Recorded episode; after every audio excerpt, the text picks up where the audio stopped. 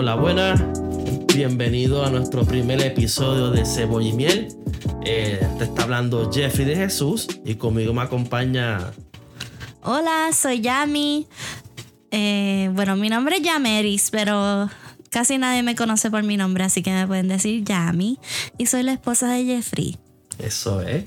Pues estamos aquí de verdad haciendo este podcast. Eh, Dios hace tiempo nos puso en nuestro corazón de hacer algo por el ministerio de Él. Y realmente eh, lo, lo más que quisiéramos comunicarle a ustedes, de hablar aparte de hablar temas que nunca hemos hablado antes, temas que no se hablan siempre, vamos a hablar temas polémicos, vamos a hablar temas de todo tipo. Pero antes de explicar ese de qué vamos a hablar, porque tenemos el nombre de cebolla y miel. Sí, pues cebolla y miel vino porque un día estaba cocinando, ahora mismo no recuerdo ni qué estaba cocinando. Y pues lo que estaba cocinando tenía cebolla y tenía miel. Y lo dije en mi mente y fue como que, como que se impregnó en mi corazón cebolla y miel. Y se lo dije a Jeffrey. Y yo, mira Jeffrey, ese nombre está bien bueno para un podcast.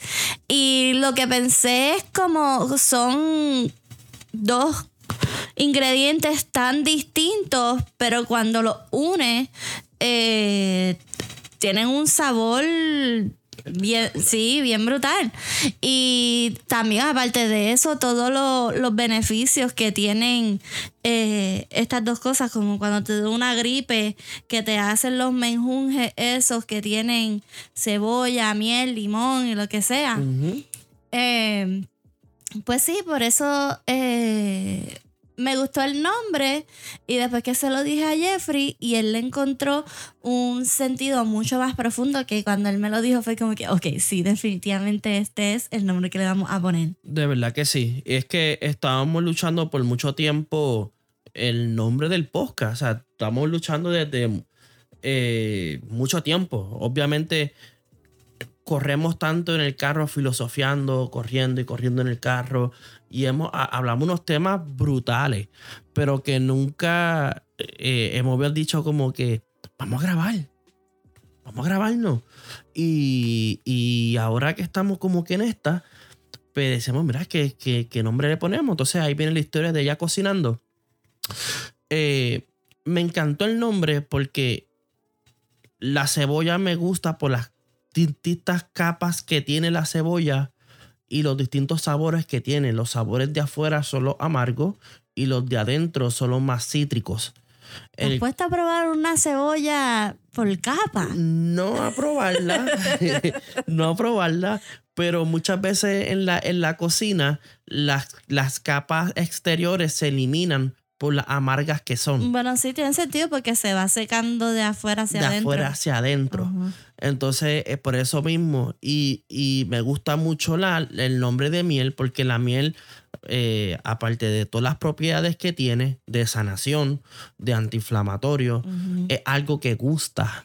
Endulza. Y endulza.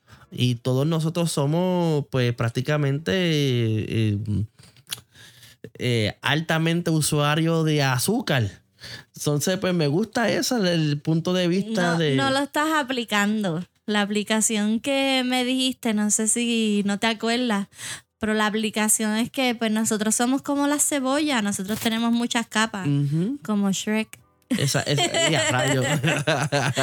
Pero no, es la verdad. O sea, como personas tenemos muchísimas capas y, y, uno va creciendo. Y uno va buscándolas poco a poco eh, hasta encontrar el centro. Porque una de las mm, cosas que queremos hacer es hablar de la salud mental, hablar de finanzas, hablar de cosas del país, hablar de todos los temas que como personas nos competen, que muchas veces desconocemos pero las herramientas están ahí. Y, pero uno de los temas más principales que yo quiero hablar es de la salud mental. Eh, eh, pues hay pocas personas que saben esto. Y es que a mí el año pasado, que fue en el 2021, eh, me dio un... Me empezó a dar unos ataques de pánico por la noche. yo antes creía que el problema venía a través de el, el trabajo que tenía. Pero dale para atrás, dale para atrás. A empezar de que tú, cuando nosotros nos juntamos, tú ni creías en eso. No, no, sí, para mí. o sea, para, para ti totalmente. eso era un show. La gente se está haciendo loco, como que Sí, sí, eso no, totalmente. eso no existía. Totalmente. Para mí la- lo- los psicólogos era para los locos. Ir para ahí, eso era una cosa que no tiene sentido, que eso es algo que constantemente en este podcast vamos a estar hablando a través de eh, las ayudas que eh, existen para muchas veces salir de nuestros problemas, de salir de nuestras depresiones, salir de nuestros miedos, salir de muchas cosas. Hasta una de las cosas que yo quiero hablar mucho es del suicidio. Eh, de decir a la gente, hey, tienes que hablar, no puedes quedarte callado nunca. Y esas son cosas, ¿verdad?, que vamos a estar hablando durante los diferentes capítulos que vamos a tener. Este, pero ahí caemos en el punto donde a mí me dio un- una depresión. No toqué fondo, porque yo, no puedo decir que yo dije, me quiero matar, me voy a morir. Yo nunca llegué a ese punto, pero sí llegué a un punto donde el pensamiento no es que nunca llegó, pero era un momento como que, wow, esto está feo. Donde ya perdí el sentido de estar. eh, estaba sentado en un asiento y me sentía dividido en dos pedazos. Un- una, una- una parte de mí quería estar ahí y otra parte quería divagar. En ese tiempo eh, yo no entendía muchas cosas. Lo que hacía era que empezaba a llamar a todo el mundo. Llamaba a mi madre, llamaba a, a- a mi amigo Ellery, que pronto va a estar por aquí. Eh, llamaba a todo el mundo que yo podía llamar, yo llamaba. Y trataba de eh, eh, entretener la mente. entretener la mente y poder entender qué rayos me estaba pasando. Porque, como te recuerdas, yo lloraba por todo. Bendito. Mira, Quiero que sepan que este hombre no, no es, no es, o sea, él no llora, o sea, o no lloraba, de- debo decir, o sea, por, por lo que sea. La única vez que, y no lo vi porque éramos novios todavía y no estábamos juntos, pero él me llamó una vez llorando porque se le murió el perro. ujú, Esa fue la única vez en que, que descanse en paz. Eh, ¿En cuántos años? Wow. Como... No, Brownie tuvo conmigo como No, 10 no, no, años. no. ¿Cuánto, ¿Cuántos años? Eso fue el año pasado, ¿verdad? Que te dio el patatú. Ajá. Eso fue como seis o siete años. ujú, En seis o siete años, esa era. Ah, bueno, y en la boda. En la boda lloraste un montón. Exacto. Esas únicas dos veces fueron las únicas dos veces que yo había escuchado o visto a Jeffrey llorar. Y de repente, en este año pasado, que fue después de la pandemia y todo el revolú, que se le complicó la vida a todo el mundo, este hombre lloraba, o sea, no era una vez al día, era por cualquier, día. por cualquier cosa. Todo el día. Por o sea, cualquier cosa. Veía una película y están los carros corriendo así uno detrás del otro y arrancaba a llorar. Me acuerdo que eh, eso fue, a mí me dio esas cuestiones como en julio, en, no, en junio. Yo me acuerdo que julio yo renuncié a mi trabajo. eh, de la noche a la mañana. Eh, era un trabajo medio difícil. eh, ¿Verdad? Por razones extrañas. Pero. Te dio en junio, ¿no? Te, no, bueno, fue en junio. que te dio bien pesado, pero No, no, pero. No, no, no. Es que te pasa es habían que empezado los síntomas mucho antes. Por Lo que eso, pasa es que no te habías dado cuenta. no me he dado cuenta. Los cinco síntomas fuertes fueron en junio. Ya Ajá. cuando me levantaba ya con los ataques de pánico, Ajá. con la vi- visión nublada, dolor en el pecho. Gente, yo creía que me iba a morir. Yo creía que tenía un ataque cardíaco. Bendito, no da O sea, risa. O sea, yo creía que me iba a morir. él lo dice. Yo sentía que el corazón quería explotar. Y yo decía, oh my God. Y la cuestión del caso es que estuve luchando mucho, mucho, mucho, mucho, mucho. Me acuerdo que yo fui al trabajo, eh, me acuerdo bien la fecha. Eh, eso me dio a mí martes, un martes. Miércoles, jueves y viernes falté. Pasó fin de semana, fui lunes y falté martes, eh, miércoles y jueves. Y viernes le dije, no regreso. No regreso, estoy fuera. Y no me quieren, no me querían votar, no querían nada. Mi supervisor sí, él me quería votar, él no me quería. Eh, siempre te quiso votar. Él desde el primer día no me quiso. Eso es otro tema. Es otro tema, sí. Pero eh, eh, me acuerdo que para ese tiempo ya mi mamá tenía, una, tenía agendado llegar aquí a Arizona porque quería ver al Pues nene. eso fue mayo. No, no, no, no, no. Eso fue cuando Dante cumplió años. Mamá vino aquí en agosto. Me acuerdo por el caliente. Ah, estoy mezclando los años. Se están mezclando. Y la cuestión del caso es que llegó aquí agosto, yo tuve ese mes sin trabajar y ahí fue que ¿Verdad? Eh? yo encontré entonces el otro trabajo, que fue el último, el penúltimo que trabajé. Y cuando llegué ahí, yo creía que el problema era el, mi antiguo trabajo. Pero cuando llegué a este nuevo trabajo, lo- los síntomas continuaban, pero estaban creciendo. Nunca bajaron. Y me sentía bien, no, no sentía las presiones eh, raciales que sentía antes, no había absolutamente nada, un, un ambiente bien bueno, en, ¿verdad? Como todo un trabajo, ¿verdad? a sus altas y sus bajas, pero eh, me empezó a dar bien duro. Me acuerdo en noviembre, nos fuimos de aniversario. eh, eh, yo le dije a, a, a Yami, mira, vamos a hacer algo. Vámonos, vámonos en capada, vámonos, vámonos a celebrar nuestro aniversario. Eh, yo tenía un par de cosas vistas, cogí y compré un hotel. Nos fuimos dos horas y media para el norte, ¿verdad? Vivimos aquí en Arizona y fuimos a Sedona, un lugar hermoso para turistear. Compramos allá un, un fin de semana un hotel. Y me acuerdo que comiendo yo llorando. me acuerdo que yo no sé ni cómo ya a mí me soportaba. Desde por la mañana, o sea, me levantaba yo a la. Me acostaba a las 2 de la mañana, ya a las 5 me estaba ya levantando porque mm, no podía dormir. Esto, y comiendo el desayuno, yo. Esto eh, busqué refugio en 100 cosas, en, en, en cannabis medicinal, en, en, yo tengo un amigo, Juan Fe, que es psicólogo, que bregó conmigo súper. Eh, eh, bueno, busqué con los, con los- nosotros tenemos unos pastores en Puerto Rico este, que, que nos me ayudaron un montón. Los pastores Juan Carlos y Emi. Shout Em, out to Juan Carlos y Emi. Y, ¿ah? Shout out to Juan Carlos Sí, sí, sí. Me acuerdo que él me escribía, nos escribíamos por Messenger y él me tiraba ahí los boys y por ahí para abajo hablaba un montón. Y me acuerdo mucho, hubo un clic conmigo eh, en diciembre.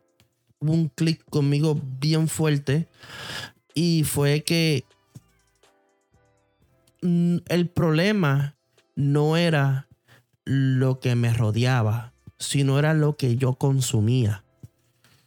Entonces, en consumir venía desde la comida, desde lo que escuchaba, desde lo que veía.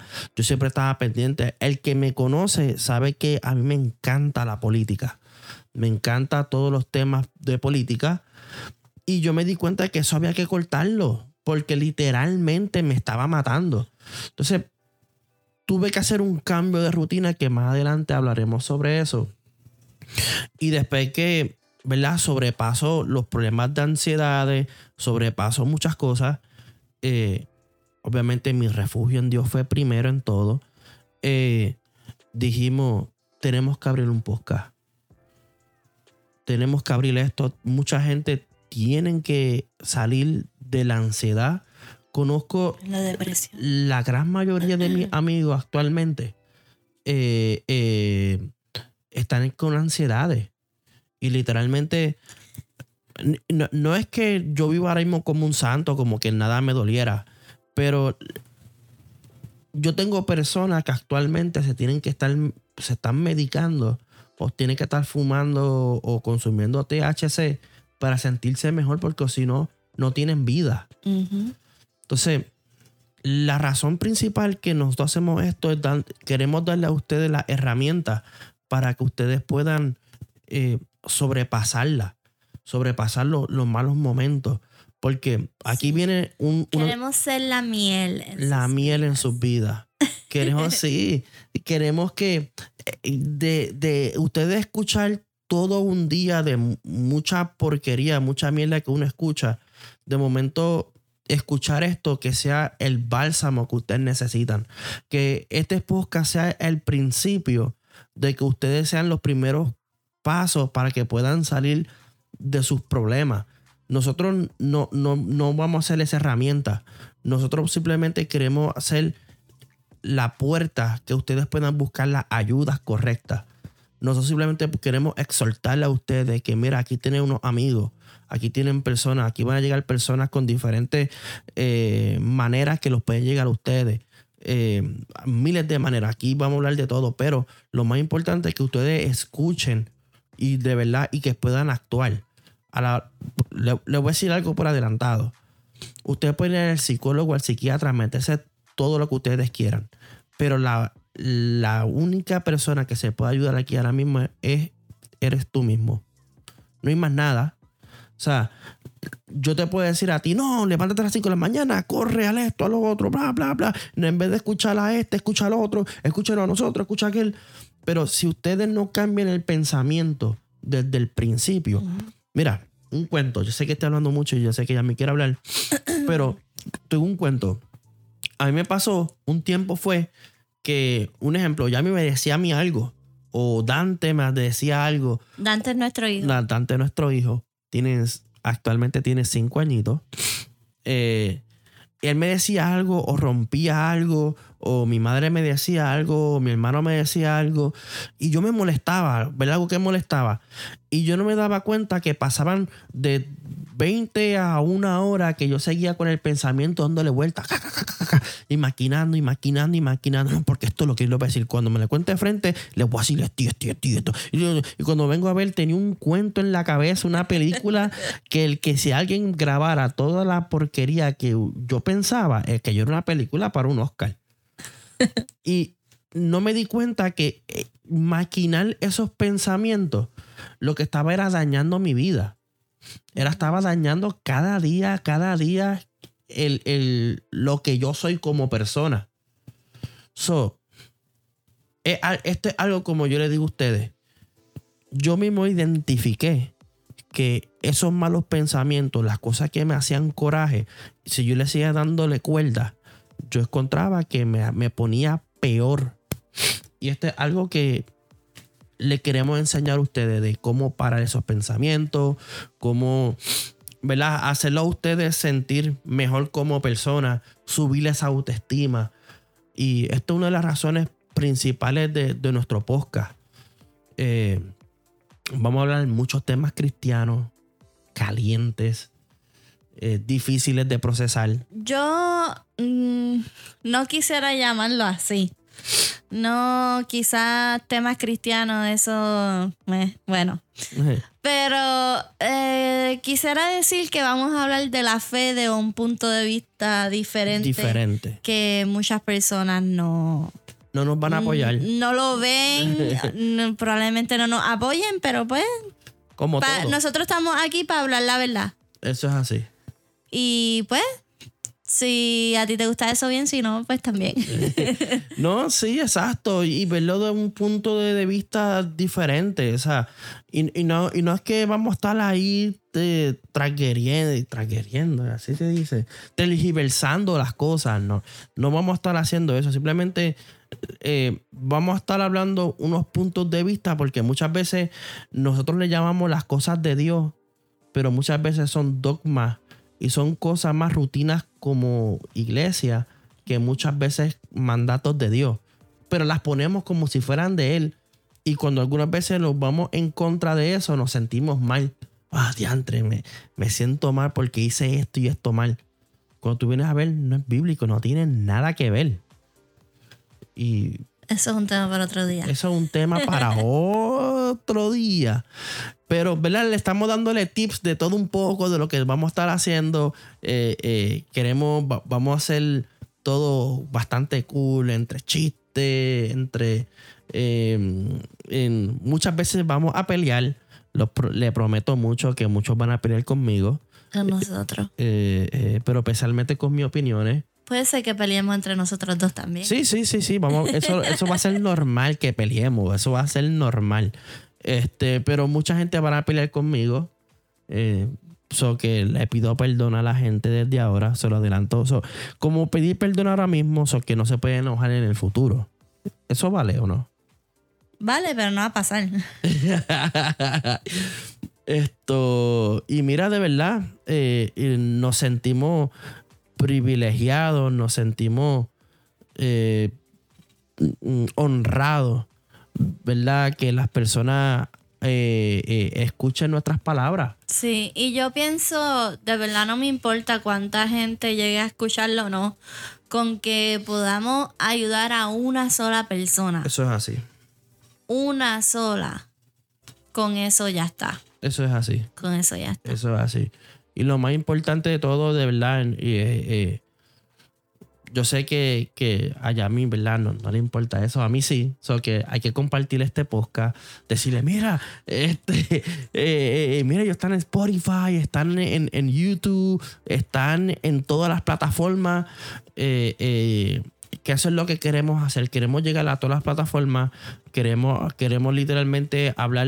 Que la, queremos que nos escuchen, no hablar, queremos que nos escuchen. Y lo mejor de todo es que si algún día tiene un invitado y que alguien dice, mira, queremos que esta persona vaya, pues mira, nos ponen los nombres, nos escriben como que, mira, Jeffrey, ¿qué tal? Inviten a esta persona para que hable de estos temas. Estamos abiertamente. Igual que temas también, si hay algún tema que quiere, alguna pregunta. Eso es así, desde, desde todo, de matrimoniales, de novio, de finanzas, este, de, de salud. de salud, de cómo cocinar un pancake, un espagueti, eh, de todo. Podemos contestar De todas. cocina le pueden preguntar a Jeffrey, cocina muy bien. Ya a mí también, tú cocinas bien, mi amor. tú cocinas bien. Eh, pues ya que Jeffrey ha hablado demasiado, Sí. les voy a dar un pequeño trasfondo de lo que es Yami.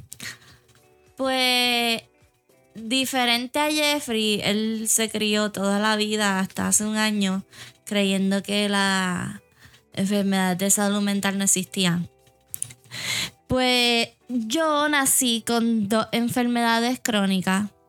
Una es dermatitis atópica, que es básicamente un rash. Y, o sea, cuando yo digo dermatitis atópica, yo sé que hay mucha gente que padece de eso, pero la mía es muy severa. Muy, muy severa. Demasiado. Eh, esos que me conocen de PR, pues saben. Eh, es muy severa y así ha sido desde que, desde que soy bebé. Y entonces, pues me, me crié con eso y, y, pues fue muy difícil, la verdad, y todavía sigue siendo difícil. Pero fue muy difícil porque cuando ya uno tiene una, una condición crónica, pues eh, la crianza, como te digo, la crianza es diferente. Entonces, también por otro lado, tengo otra que en verdad no importa tanto el nombre, pero se llama hidradenitis supurativa. eh, como corto, pues le decimos HS, eh, HS. Y esa lo que causa son muchos nacidos en diferentes partes del cuerpo, extremadamente dolorosos. Y esa no la tengo desde que nací, pero sí se me activó en mis años de, de pubertad y se me vino a, a- Siempre era como que un nacido aquí, un nacido allá y así, ¿verdad? Pero se me vino a poner bien severa eh, después del embarazo, ¿verdad? Como que en el embarazo y después del Sí. embarazo. Sí. Y tuve que tener una, una operación en donde me quitaron eh, pues todos los nacidos porque eso crea túneles y es un revolú. El punto es que pues gracias a las enfermedades crónicas, pues la salud mental se ve bien afectada porque no, no, no tienes calidad de vida. O sea, especialmente cuando tienes una enfermedad eh, crónica severa eh, y no controlada.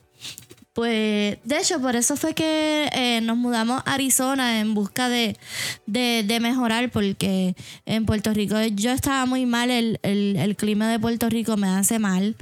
Eh, el clima, más, más simplemente el diario vivir en Puerto Rico, el, el tener el estrés todo el tiempo desde que nos están robando esto, lo otro, o sea, políticamente me refiero. Y de la, de la incertidumbre, o sea, todo. Eh, la educación de mi hijo. O sea, de- definitivamente son muchas cosas que podemos hablar de eso más adelante. Y pues vinimos a Arizona en, en busca de mejorar lo que pues sí se dio. O sea, vine a Arizona y el clima seco pues fue de mucho beneficio para mí. Pero entonces, pues nada, eso era lo que quería decir. Que, que yo, o sea, la salud mental la he, como digo, batallado desde que soy muy pequeña por, por razón de... Ta- También dejaste un, un punto eh, que normalmente no sé si, no sé por qué, pero lo esquipeamos cada rato, que es el tema del COVID. Cuando Ah, llegó sí. el tiempo del COVID, tú te fuiste a trabajar para la casa. So, literalmente tú estuviste encerrada trabajando eh, por encima de los overtime. O sea, no tan solo era 8 horas, muchas veces trabajaba 10 horas, 11 horas. O sea, entraba a las 5 de la mañana y salía a las si- 9, 8 de la noche. O sea, una cosa espantosa que muchos dicen, ah, pero eso es bien bueno.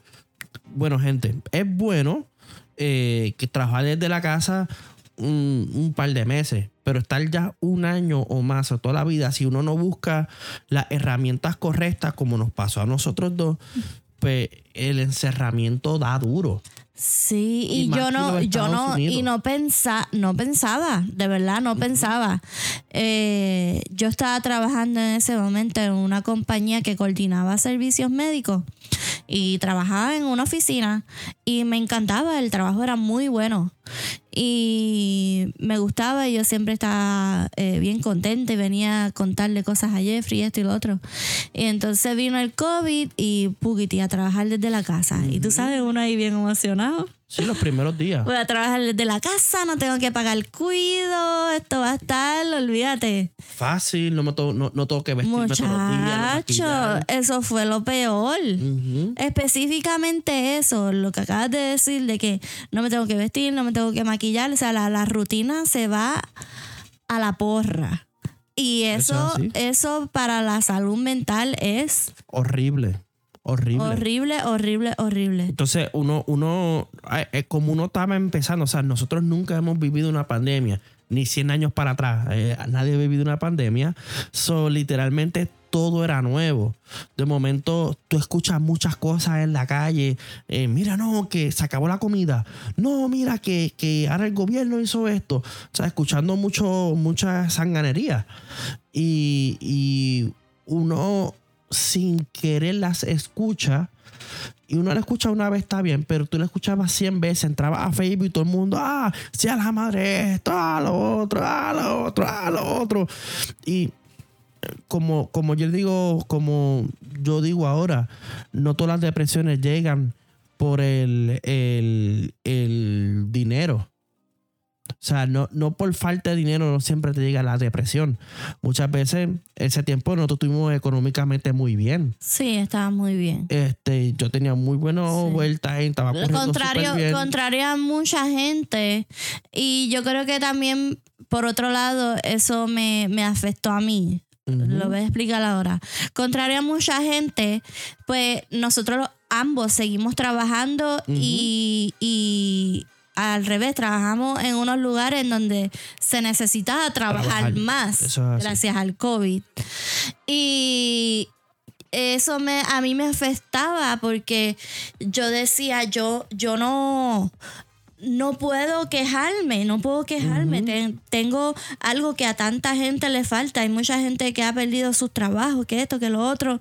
No, o sea, no, no me, no me permitía a mí sentir, porque yo sentía que no estaba en una posición como para, para, para sentir. para quejar, para, para dejar a soltar la presión de la olla que tiene en la cabeza. Ajá. Entonces, esa olla de presión, a no tener ventilación, de momento se empieza a apretar. Entonces, hay algo que ella siguió explicando su condición y hago otro paréntesis dentro de ese paréntesis.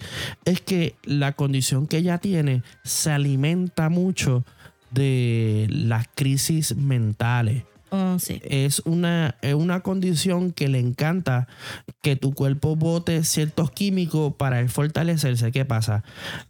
Fue como una tormenta perfecta que pasó con nosotros. eh, de momento tú caíste bien duro.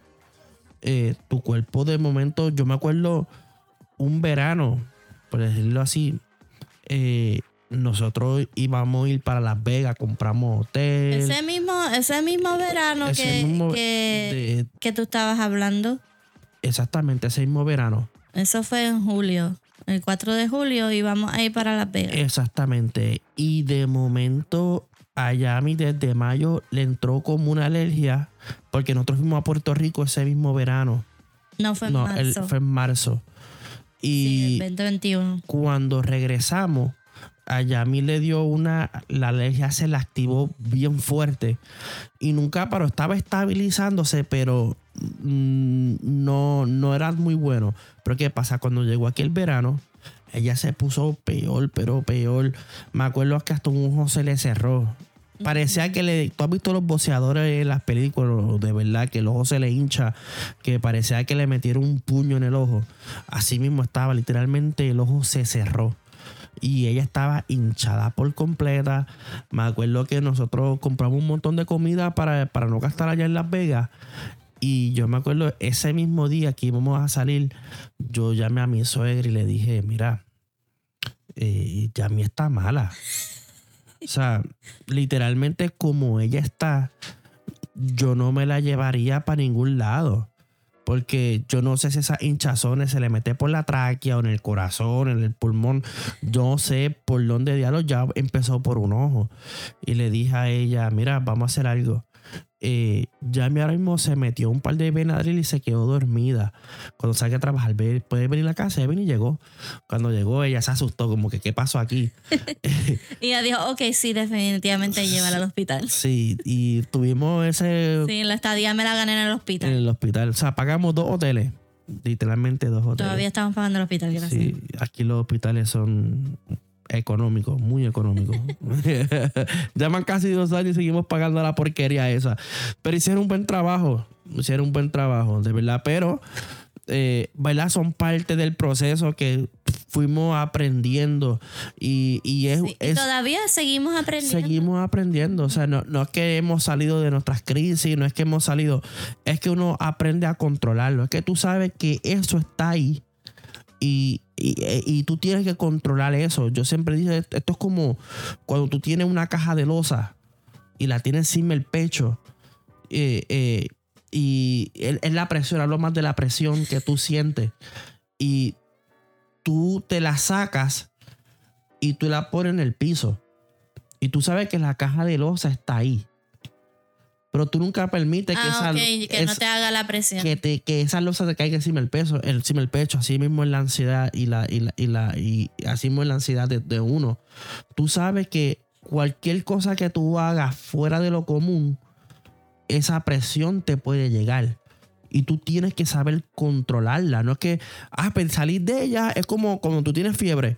Te saliste de la fiebre o del COVID, ya se fue a rumbear, a meternos ron y comida y salir para arriba y para abajo. No, no, no.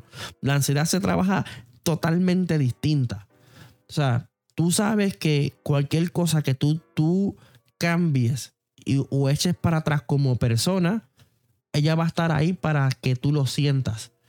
Un ejemplo, eh, en el caso mío, eh, a mí me da, cuando yo siento mucha ansiedad, es cuando no duermo. Si yo estoy más de dos o tres días durmiendo cuatro o tres horas, ya el cuatro o cinco al sexto día, eh, tengo el corazón a mil millas, siento la presión en el pecho y yo digo, ok, Jeffrey, hay que soltar el celular, hay que soltarlo todo y vamos a dormir. Hay que dormir. Si tengo que dormir una penadril, eh, ahora mismo pues no puedo utilizar la THC por el, trabajo que tengo. Este, más adelante le hablaremos de eso. Eh, pues actualmente no puedo utilizar nada. A cualquier cosa que yo utilice de, de prescripción, tengo que eh, informarlo a mi trabajo. Pero para evitarme todo ese tipo de problemas, uno busca la manera de descansar, de dormir, la manera de que ese mostrito que está ahí, no dejar que se te suba. Sí, esa es una de las herramientas O definitivamente. sea, te hablo personalmente como, adecuadamente. como, como a mí me funciona. Yo creo que debemos hablar de cuán diferentes son los síntomas para ti que para mí. Sí, sí. Porque Jeffrey dice que, que pues lo que le da a él, y yo creo que mucha más gente se va a, a identificar con él porque pues como Jeffrey dijo, la, mi condición crónica de dermatitis, pues eh, lo que causa, no lo explico ahorita, eh, es un rash exagerado, no sé cómo más explicarlo, que me da una piquiña extrema, o sea, no, es una cosa que no se puede controlar, no, no, no lo puedo controlar, eh, es una piquiña extrema. Entonces, ah, pues a mí, para colmo, la ansiedad se me refleja de esa manera. Eh, que, que estás tirando la foto y me interrumpiste el pensamiento. Pero ajá, que, cuando yo siento ansiedad, pues me entra la piquiña, básicamente. Y es como que, como un ataque de, piquiña que no puedo parar, parar de rascarme. Específicamente cuando la tengo eh, exacerbada, o sea, cuando está malita. Que gracias a Dios ya la tengo bastante bajo control, pero de vez en cuando todavía me da un poquito. Así ataque, hace mucho tiempo ya no he tenido, gracias a Dios, pero a veces me da un poquito de pequeñita y ya me he aprendido a, controlar bastante.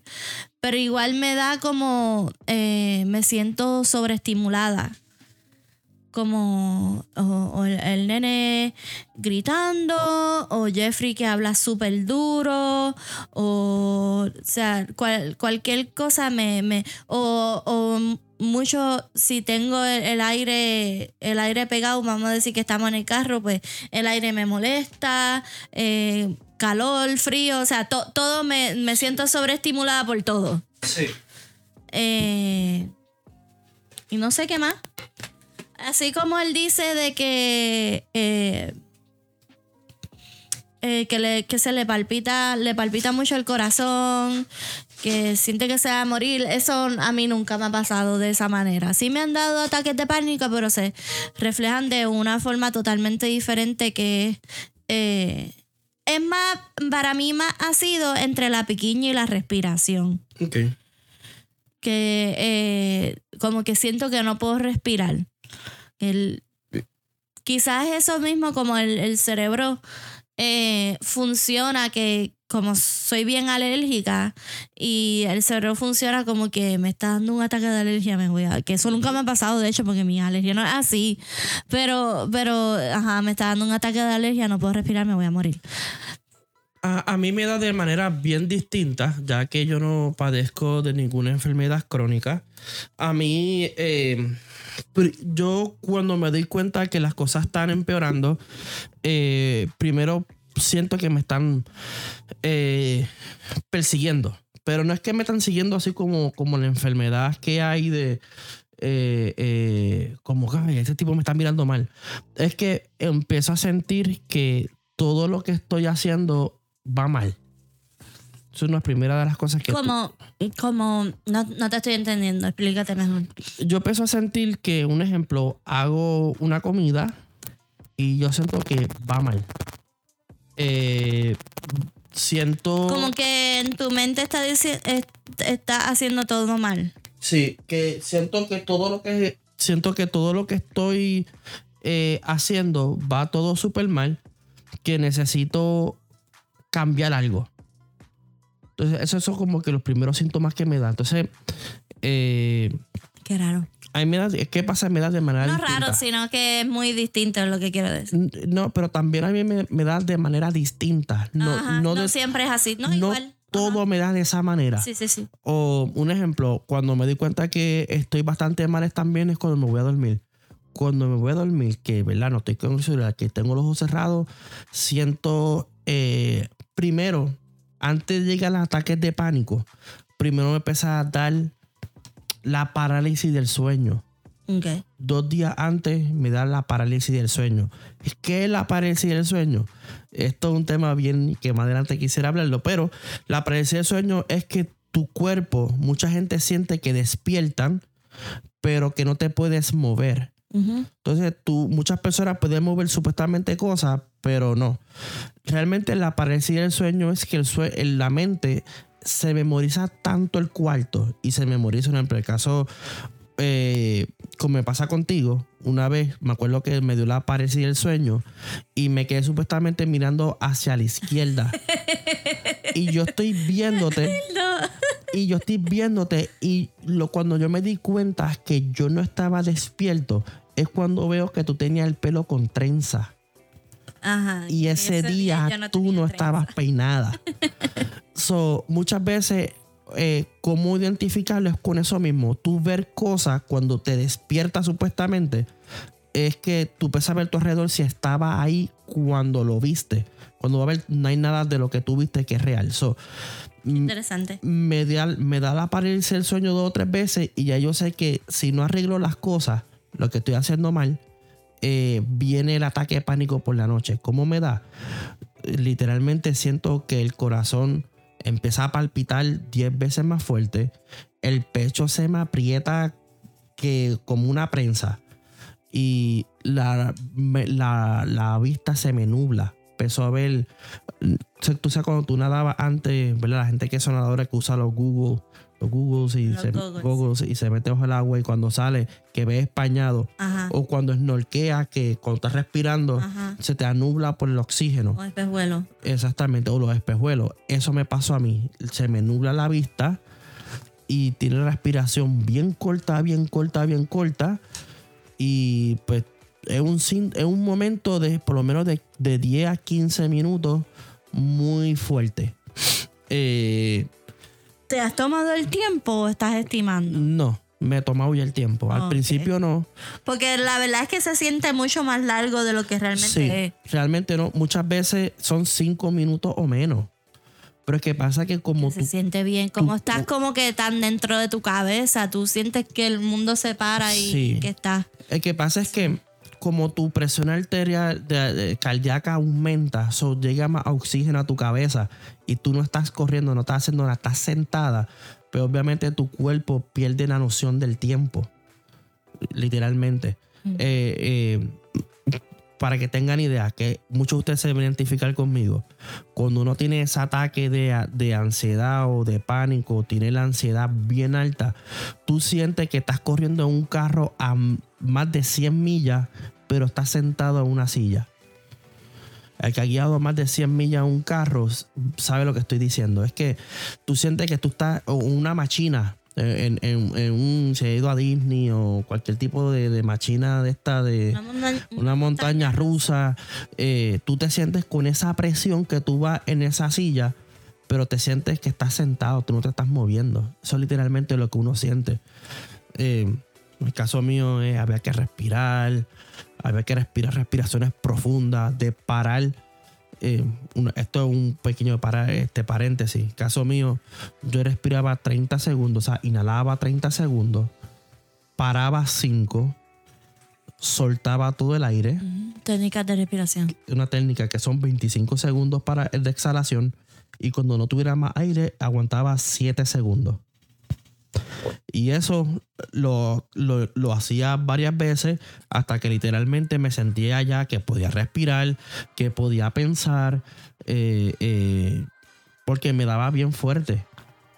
Este, pero la, ah, me daba también cuando comía cuando comía, de momento sentía que el, que el pecho, una prensa otra vez, ¡pum! Me daba un golpe en el pecho, un puño en el pecho y apretaba. era como un dolor raro. Y de momento te sientes que te estás como que desconectando. Un ejemplo, yo guiaba el carro, que me dio varias veces guiando, porque también el tráfico me daba pánico y me daba ansiedad guiar con mucho tráfico. Eh, yo de momento sentía que no tenía sentido lo que estaba haciendo. O sea, iba de camino para casa y me sentía. ¿Y para qué estoy aquí? O sea, ¿qué es esto? Sí, te O sea, ¿qué, ¿dónde estoy? ¿Qué es esto? Entonces, de momento perdí el sentido de la vida, de lo que uno siente cada día. Sentía como que nada me valía. Nada me valía. Por lo que yo digo a todo el mundo, no es que tuve pensamientos suicidas, pero sí tuve unos pensamientos muy extraños en ese momento. Tenía unos pensamientos eh, amargos. Entonces, no sé por qué el cuerpo busca hacia la muerte, pero literalmente lo sentí Buscando varias veces. alivio. Buscando un alivio, como si morir me, aliviara algo. Ajá, exacto. Que por cierto, no alivia nada. O sea, el que está pensando ahora mismo ma- matarse, eso no alivia nada. Al revés, tus familiares tienen que pagar entonces todo lo tuyo. O sea, tu familia es un revolú. Pero, eh, sí, sí, sí. eh, es la realidad. Que pasa que la mente nos convence Sí. que esto es la solución. Y no. Y nada, esto. eh, esos, son, esos son mis síntomas más comunes que me han dado.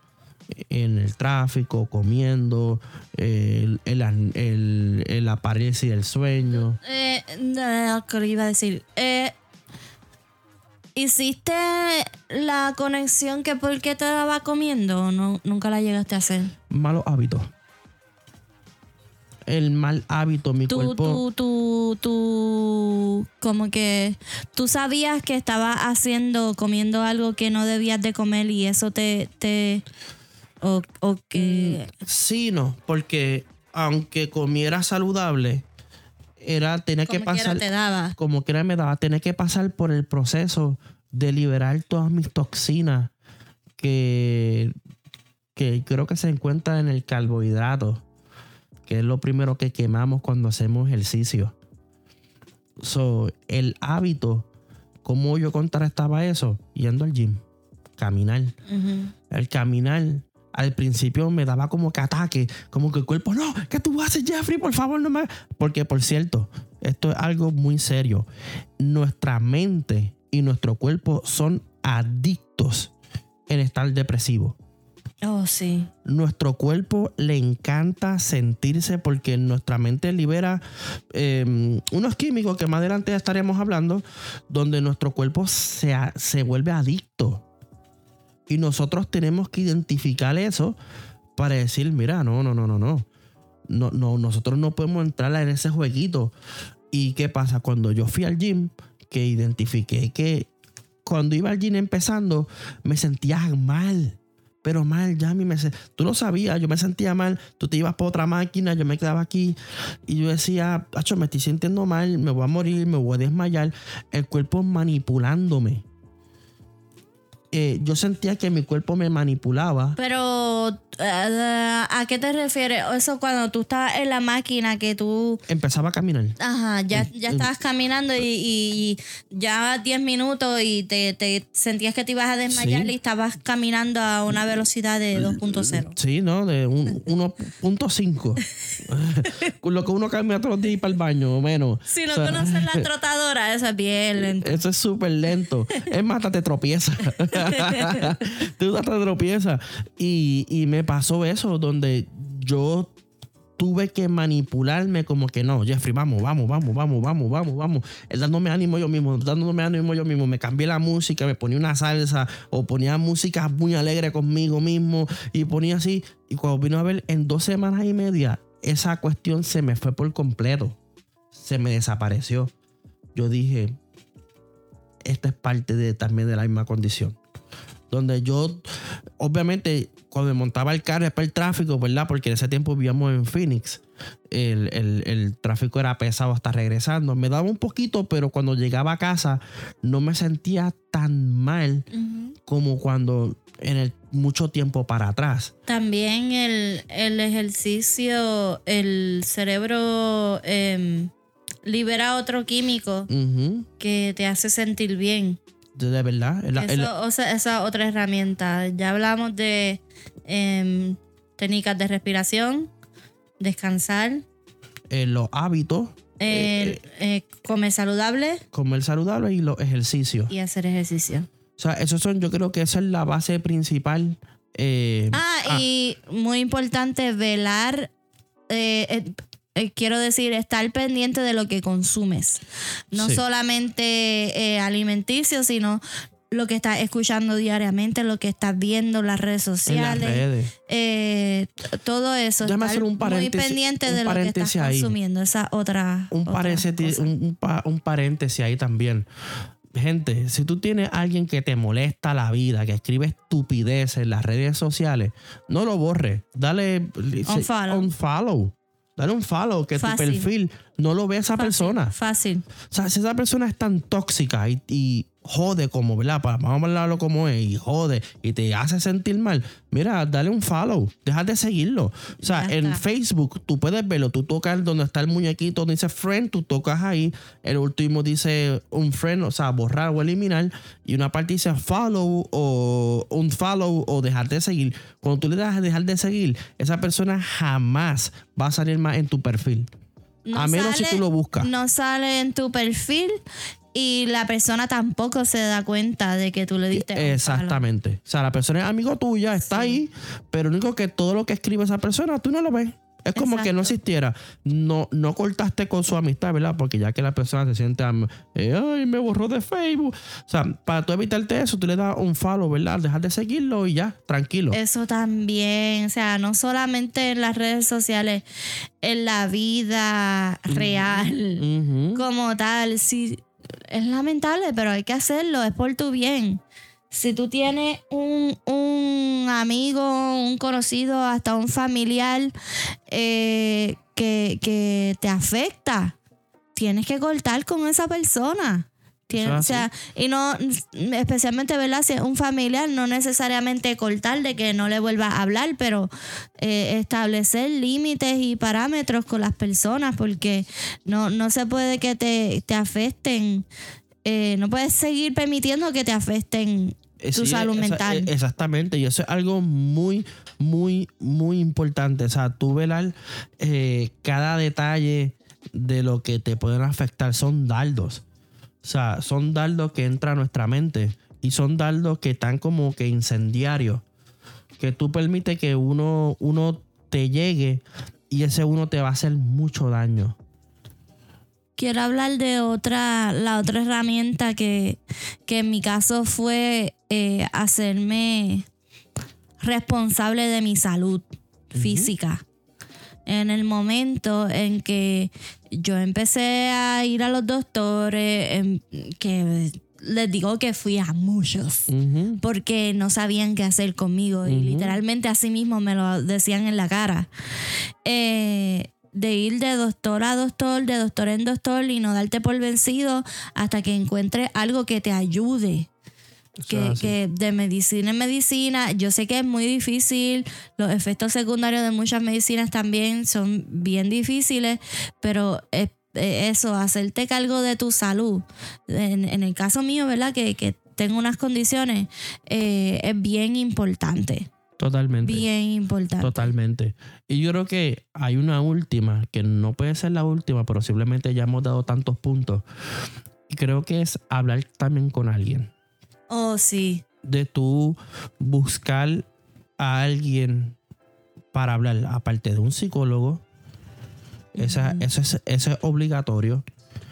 Pero también tener un amigo o una amiga que dé buenos consejos, que te ayuden a, a descargar esa parte difícil de que, que tienes en tu vida, esa carga, eh, que, que te soporte eso, porque de verdad la palabra correcta es soportar. Yo en mi caso, yo tengo a mi amigo Ellery que ya me dice que él es mi novia. y, ese tipo ha estado conmigo fielmente ahí escuchándome. Yo hablándole ahí, de, hablando cien mil cosas. Yo me acuerdo que yo cogía al nene, lo montaba en el triciclo y en el complejo había acera por todos lados. Y yo llamaba a Ellery, lo llamaba y le decía, vente Dante, montate en el triciclo.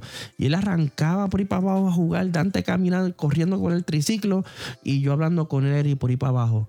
Estaba afuera una hora, dos horas caminando y hablando con él. Que el hablar también te descarga. Sí. Eh, En el caso, en el caso de que no tenga alguien con quien hablar, yo no puedo enfatizar esto más. Lápiz y papel. El lápiz y el papel aguantan todo lo que tú le pongas. Eso es así. Empieza a escribir por ahí para abajo y es una manera de, de despojarte. Hablando de, de- de lápiz y papel, también otra herramienta es, tienes que encontrar un hobby. Lo que sea que te guste hacer. Tienes que encontrar un hobby. Eh, ir al gym es necesidad. Pero puede también convertirse en un hobby. Eh, lo que sea, pintar, bailar, cantar, tocar algún instrumento, eh, jugar algún deporte, eh, ¿qué más? Correr bicicleta, Cualquier cosa, hacer manualidades. hacer manualidades, colorear, libros de colorear. Eso no, eso no cae entre la Facebook, ni, ni Instagram, ni YouTube. Eso no, es hobby, eso es perder el tiempo. o sea, eso es un hobby. Cosas que tú pongas a tu mente a pensar y, y, a crear. y a crear cosas. Yo creo que el, el, el, el punto clave de los hobbies es que tú creas. O sea, incluso en, en- en un deporte, aunque no, no, no, necesariamente sea algo artístico, pero tú estás trabajando para, para una meta, para algo. Sí, o sea, si estás en básquet, pues tú estás trabajando para meter esa bola en el canasto y ganar, que tu equipo gane. Eh, So, que, que lo que sea, que, que tenga una meta. También ponerte metas, metas profesionales, metas personales que, Sí. que quieras hacer. Sí, totalmente. eh, tener sueños. totalmente. Eh, es bien importante porque si tú no tienes una visión, no tienes un norte, no tienes... eh, Qué bueno que tocaste ese tema. no sabes hacia dónde ir. Qué bueno que tocaste ese tema. Eso es- para mí es bien importante porque cuando uno está en esa situación, uno pierde el norte, uno, uno pierde el sentido, uno, mm, ¿por qué estoy aquí? ¿Qué estoy haciendo? La vida no vale de nada, eh, ¿me entiendes? Y cuando tú tienes, no, no, no, eso no es, eso no es cierto, ¿me entiendes? estar fundamentado en esa verdad que eso no es cierto. No, yo, yo sí estoy aquí para algo y esta es mi meta y esto es lo que voy a hacer y aunque me cueste trabajo, me cueste tiempo, voy a llegar ahí y voy a trabajar para es eso. así, eso es así. En estos días yo escribí algo sobre eso, que lo, lo escuché de un, de un youtuber, se llama Ibai, que decía, te cae, te levanta, te cae, pierdes, te levanta, te cae, te levanta, te cae, pierde y te levanta, te cae, pierde y eh, te levanta. Perdiste, pues que me la pela, me la pela, me la pela, me la pela. Yo voy a seguir para adelante, olvídate, me la pela. El, viene el próximo año, viene el 2023, viene 2023, perdí 2023, viene 2024. O sea, Exacto, tú sigues, sigue y sigue. no hay tiempo para tú el- coger la- el- el- tus metas. Thomas Edison fue el de la bombilla, Sí, que 99 veces falló or something like that. sí. Fueron so- un montón de veces y, y, y ah, entonces fue que se creó la bombilla. Sí, que la gente le dijo, pero ¿y todo eso que tú tienes ahí? Dice, no, esos son 99 formas de que esto prende. De, de que no se haga. Exactamente. Y, y eso es algo, también un punto bien importante y es que no, no, no vean la vida como si fuera una carrera. Ay, Dios mío, eso es tan importante. O sea, Eso tú, es tan importante. La sociedad nos pone tanta presión de que tienes que hacer todo y en los 20 y esos son tus años. O sea, tienes que tener todo claro. Sí. Tú tienes que estar muy claro qué es lo que vas a tú hacer tienes con tu que vida. tener, Mira, no. a los 20 años, quieren que tú salgas con un doctorado, no. con hijo, nene y nena, Estar casado, con casado con nene y nena. hijos, tener una casa. casa, carro saldo, con Mercedes, salir para irte de- mensualmente para, para Islanda de vacaciones, regresar. O sea, tener una vida como si fuera de se película. Se- Jeffrey se inv- inventó un país nuevo. Dice, Irlanda existe. ¿Islanda o Islandia? No, está Irlanda también. Irlanda. Irla- esa mismo. Es por ahí cerca. Estoy como, estoy como la película que vimos el otro día. Estoy como María. ¿Cómo era el chiste? Era, era Irlanda también. Irlanda. Ireland. Y ella decía Iran. Yeah, that's what it said. Iran. Pues, este, y la gente quiere que tengamos una vida así. Mira, si tú tienes de, de 18, 17 y tú tienes ya tus 30 o 30 y pico y no tienes un bachillerato, perdóneme la pregunta, que se joda. La pregunta del statement. Un statement. o sea, si tú no tienes, si tú no tienes, no has logrado nada en como académicamente y tú sueñas tenerlo, ¿qué importa? Mira. No tienes que tenerlo. Y es verdad, hay personas que logran de temprano felicidades. Pues muy bien, muy bien, de verdad, eso está muy bien, pero el punto es que no todo el mundo tiene que hacerlo de la misma manera. Si tú tienes hijos primero y después te casas y después tienes la casa, pues está bien. Sí, o sea, la vida de todo el mundo es diferente. Si eres divorciada y tienes hijos de posiblemente dos papás, ¿qué importa? Esa es la vida que tú tienes y tienes que amarla, aunque sea, mira, hay una persona que dice, este mundo es una mierda, pero es mi mierda. Exactamente. O sea, y tenemos que aprenderlo de verlo de esa manera. No podemos decir, ay, pero yo quisiera tener la vida de tal persona. Mira, tú no tienes ni la perra idea de la persona que tú, que tú envidias o, o que tú ves cómo le va. Que pasa que por Instagram y por Facebook se ve todo perfecto. Te sacan así la nalguita para el lado con la sonrisita y todo se ve perfecto. O el tipo ahí con las gafitas, con la barbita, que yo no tengo barba, pero eh, lo veas ahí bien así calado y tú dices, yo quisiera tener una vida perfecta. Quiero que sepas que me gusta sin barba. Uh. bueno, gente, se acabó. Bueno, no, mira, y, tú ves eso por, por Instagram y por Facebook y por todas las plataformas que existan. Tú ves este tipo de personas y, y tú quisieras tenerlo. Y eso es una mentira. Porque eso es lo que te enseñan. Las apariencias, sí, pero tú no sabes realmente cómo le va, cómo, se siente, o sea, y cómo le va no es lo que tú ves. Ah, no, mira, le va bien, tiene casa, tiene carro, tiene esto, tiene lo otro. No, eso no es cómo le va, cómo le va es cómo está esa persona por dentro realmente. Eso es así. tú no sabes cómo es esa persona en la casa. Y si tener dinero fuera tan importante, fuera lo mejor en la vida, porque muchos millonarios se han quitado la vida. O sea, cuando tú vienes a ver, no es que el dinero da o no da o, pone felicidad, no está hablando de eso. Estamos hablando de no poner las prioridades que supones que no tenga, que no tengas carga que supones que no tenga.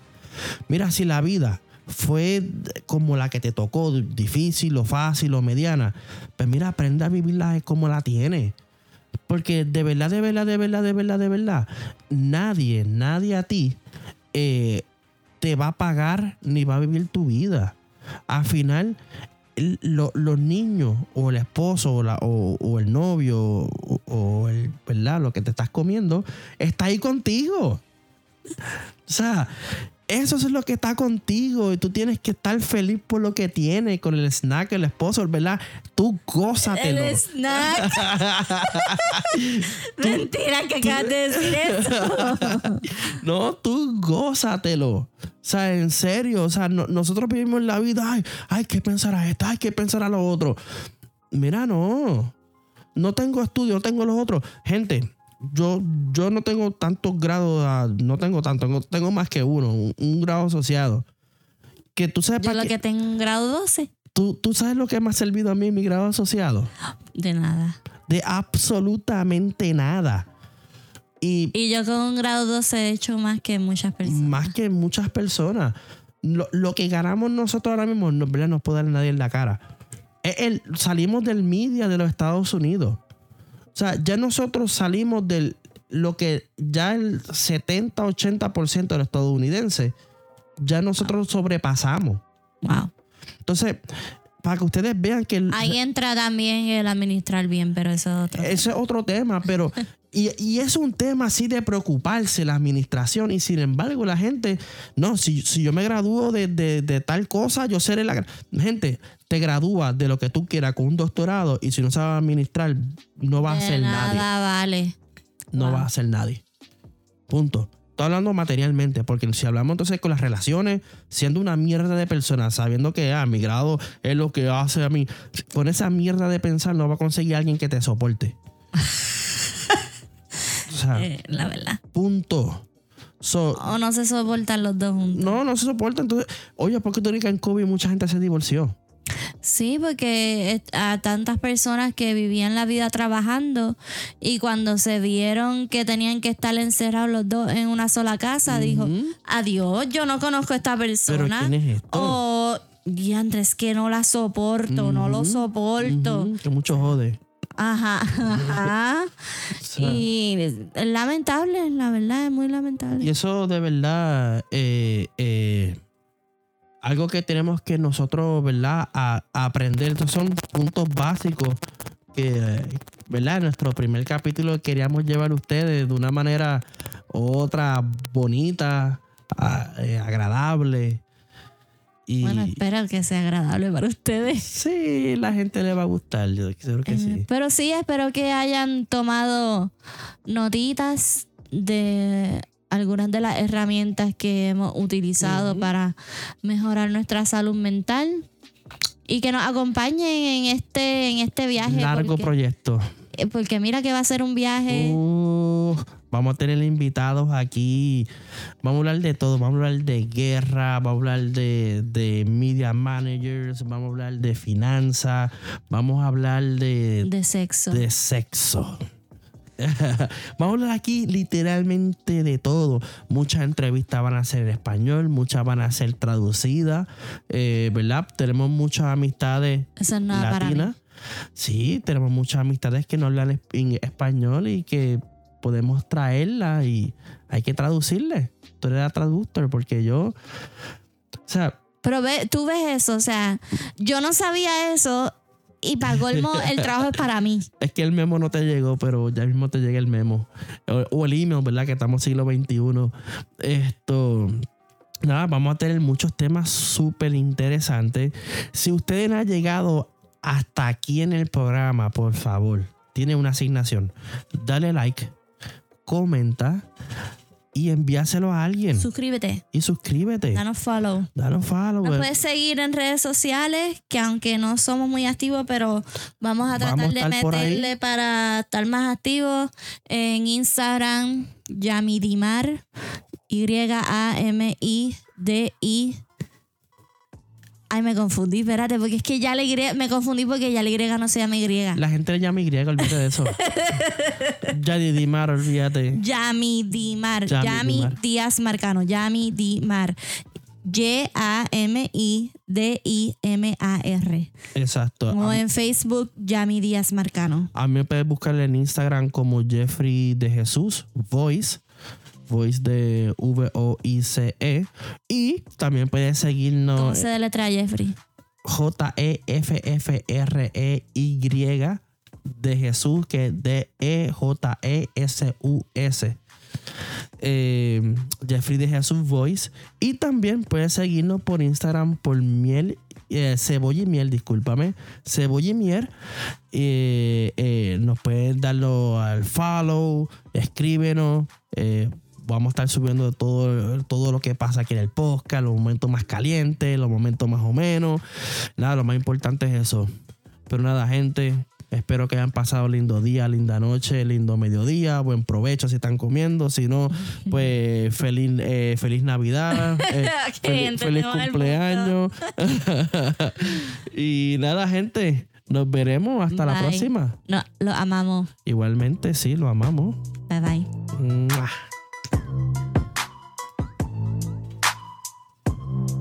um tumbes.